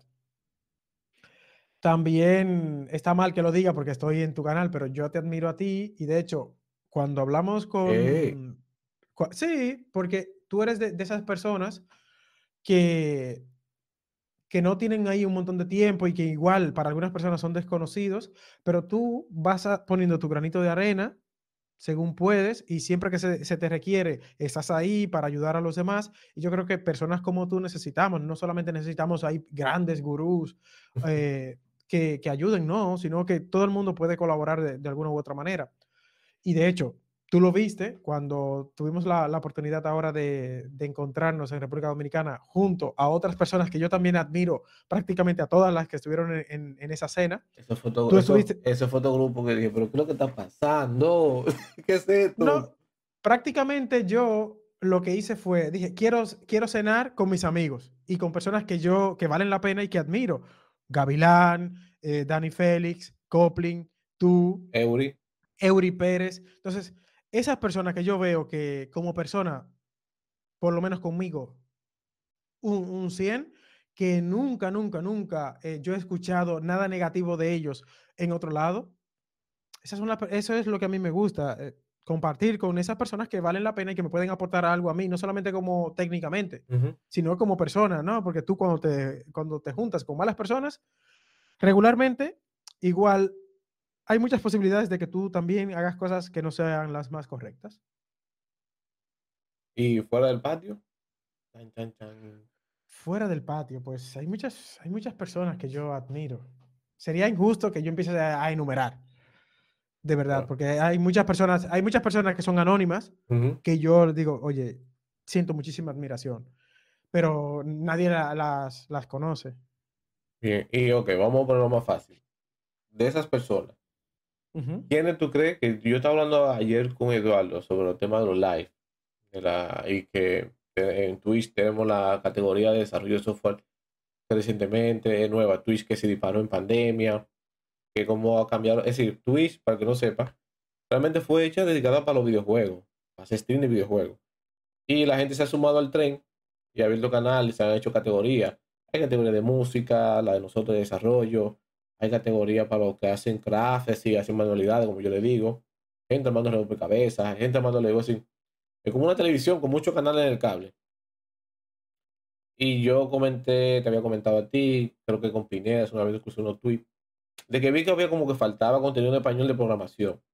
Entonces te pregunto, de los que tú conoces, ¿quiénes tú crees que deberían estar haciendo este tipo de cosas que yo empecé? Es decir, yo no soy un gurú. Yo quiero compartir lo que sé, mejorar lo que sé y llevar algún conocimiento a alguien. ¿Quiénes tú crees? Como que tú mencionaste en, tu, entrevista que tú me hiciste, hay gente buena, gente con una habilidad de tanto técnica como blanda, que puede hacer muy buen contenido, pero no lo hacen. ¿Quiénes tú crees que deberían? A ver si coincidimos. Mira, por ejemplo, eh, tú acabas de mencionar a Pineda. Pineda puede compartir un montón de cosas y, no lo está haciendo, por lo menos de manera periódica o en este formato, sí. porque Pineda la comparte no, Pineda es el hombre, Pineda tiene dos cosas, el hombre de comunidad y el único programador con 20 de brazos. Correcto. El único bueno, con 20 de brazos. Héctor, Héctor va por ahí. Héctor está por ahí. No, del patio, dije, del patio. Después ah, no, no, el, el, más fuerte. Le llaman el bronco. Si no, lo, lo, que vamos a hacer, vamos para poner los dos para Ibai, para la cosa que él va a hacer. Ibai ya no es la cosa del boxeo. Sí.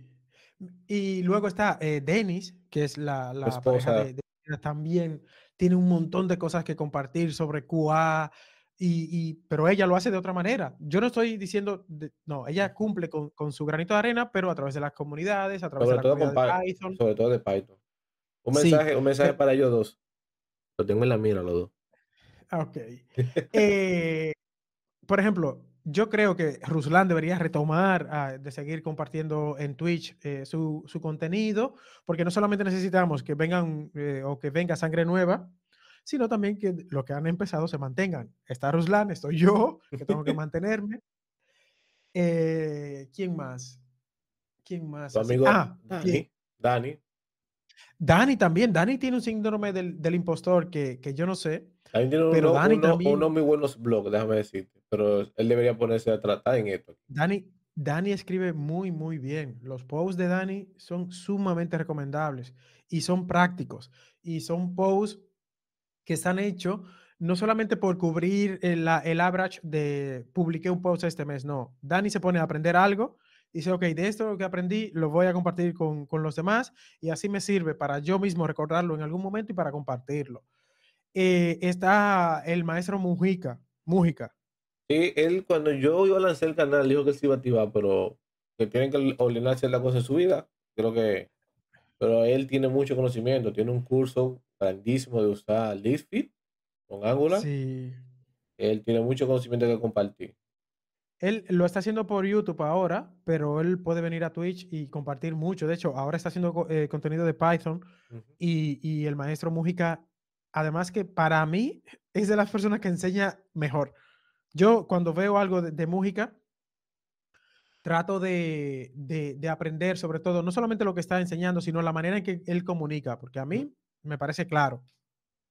Mira, yo tomé, eh, compré el curso de C Sharp de él, el básico, y ahí volví y retomé, porque era como refrescarme, porque yo no, no trabajo con Ujú. él, por ejemplo, tengo gente que trabaja con backend en mi trabajo, que con Sharp, y yo, si algún día esa persona falta, o tengo que ayudarlo con algo, tengo que tener que hacer la noción básica, de algo así, vamos a poner esto por aquí, y como que entendí nuevamente C Sharp sin problema, mira, yo, pero aún no, no, no concilio resolver el divorcio que tengo C Sharp, pero ahí vamos, pero ahí No, vamos. el maestro explica muy, muy, muy bien, muy bien.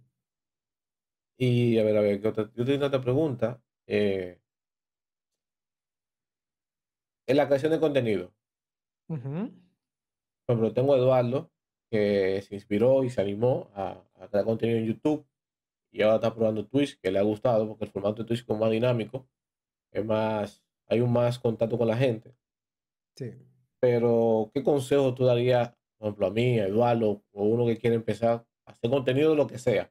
Por ejemplo, tenemos a Rosali que es arquitectura, ella puede hacer cosas de arquitectura o cosas así.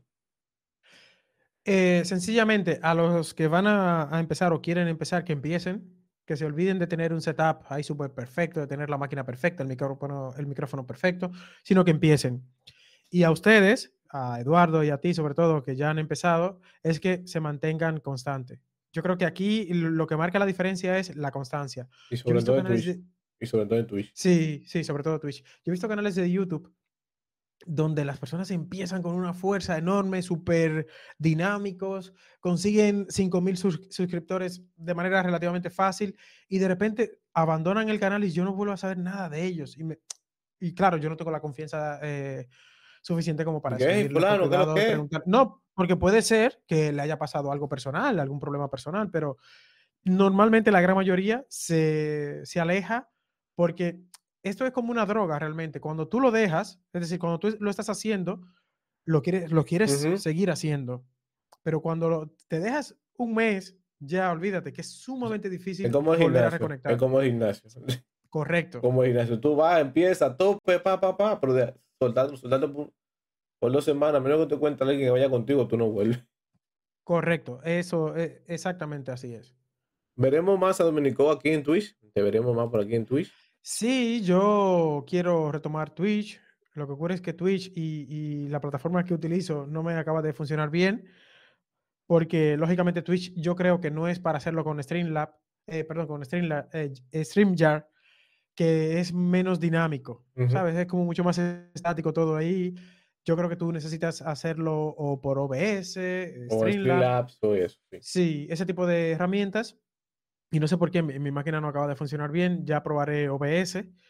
Y si no, de todas maneras, eh, pienso cambiar de máquina próximamente. Entonces ahí ya sí que lo, lo volveré a hacer. Y Eh. creo que lo comentamos el día que, el día que hablé contigo, que te invité al canal, que mi intención es, cuando yo tenga que aprender, por ejemplo, ahora que estoy aprendiendo React, cuando yo tenga que aprender algo, pues hacerlo en vivo y, y empezar a hablar y compartir con las personas mi experiencia.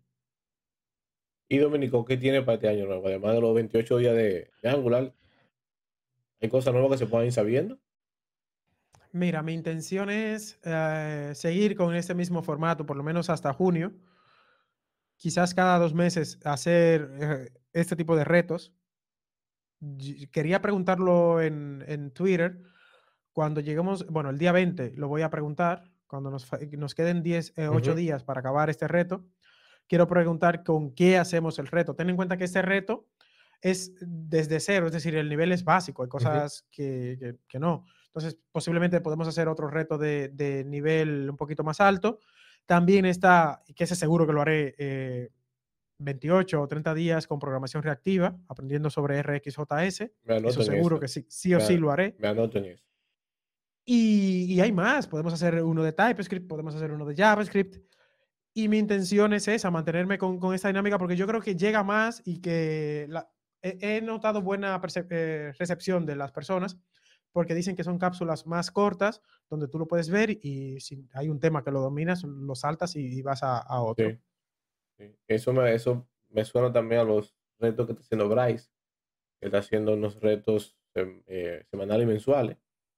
Y, y una forma, como tú dices, motivar a, a la comunidad que siga, que esté atenta y que siga practicando. Por ejemplo, si tú haces un video de cómo usar un pipe, y a mí que siempre se me olvida cómo usar un pipe, yo vuelvo y lo veo.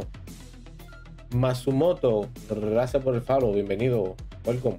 Gracias. Venga, a mí siempre se me decir el welcome, a ver. Ahora tengo que poner un label aquí, di welcome en vez. Masumoto. Masumoto.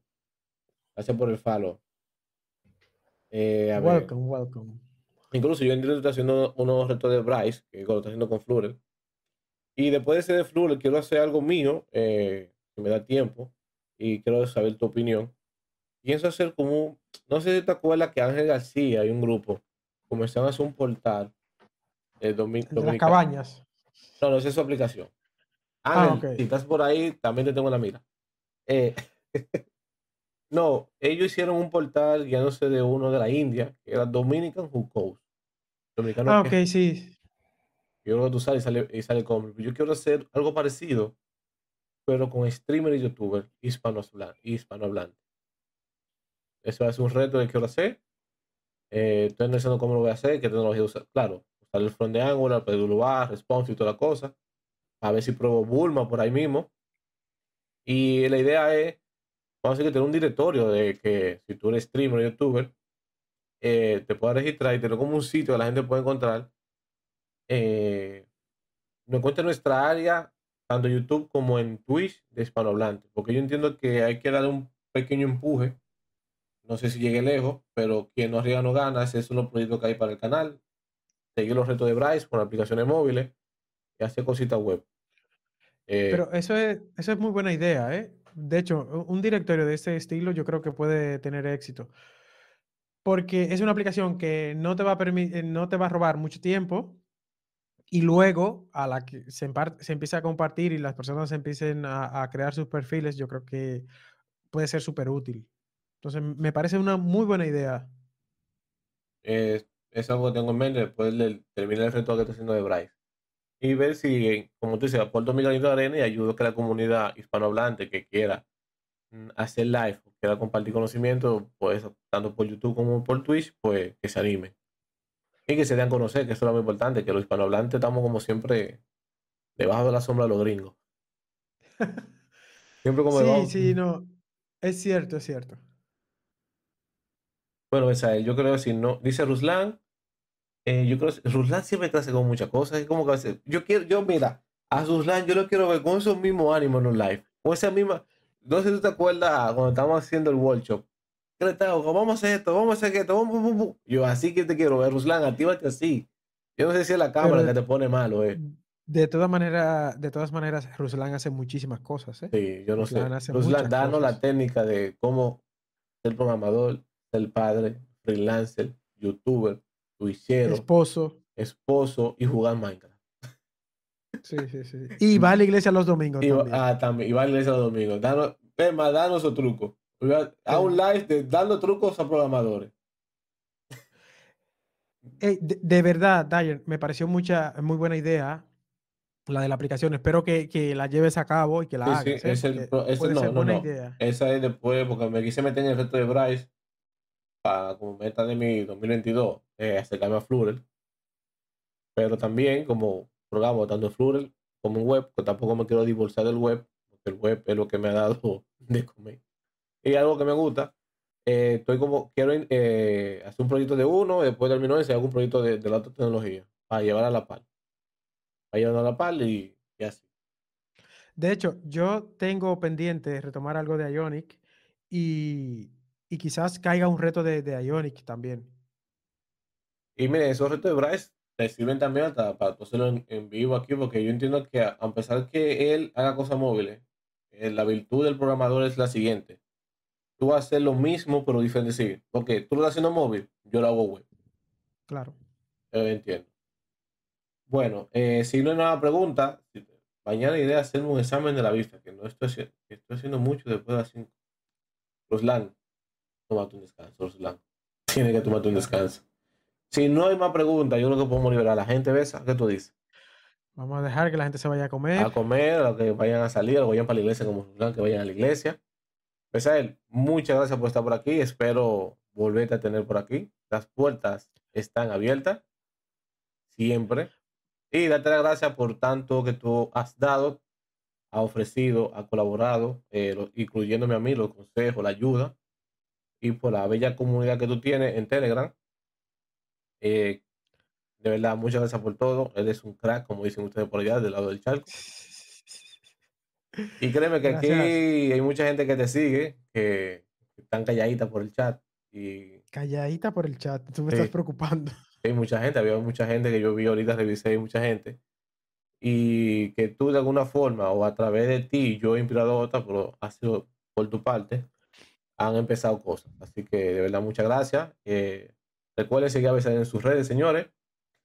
Y vamos a darle por terminado este, este stream. Pero antes de decirle, nos vemos el lunes a las 7, seguimos con Flores. Y ahorita, a, creo que 2 o 3, no vamos para Minecraft, señores. Vamos a botar el estrés. Ah, y voy a sacar los nervios porque ya me quitan la memoria de la mano y tengo que bajarme los nervios para no perder la costumbre del domingo de crafteo. Muchas, muchas gracias por la invitación, me lo pasé muy bien, súper relax. Pensé que ibas a tener preguntas más, No, no te chanceé. más peligrosas, pero no me chanceaste, gracias. Bueno, mi gente, así que pasen muy buen resto del domingo. Nos vemos ahorita, 2 de la tarde jugando Minecraft. Y el lunes a las 7 seguimos con Flutter. Pues a él, muchas gracias, gente. Nos chequeamos en un ratico porque hay que comer. Y nada, pasen muy buenas a todos. Chao. Bye bye.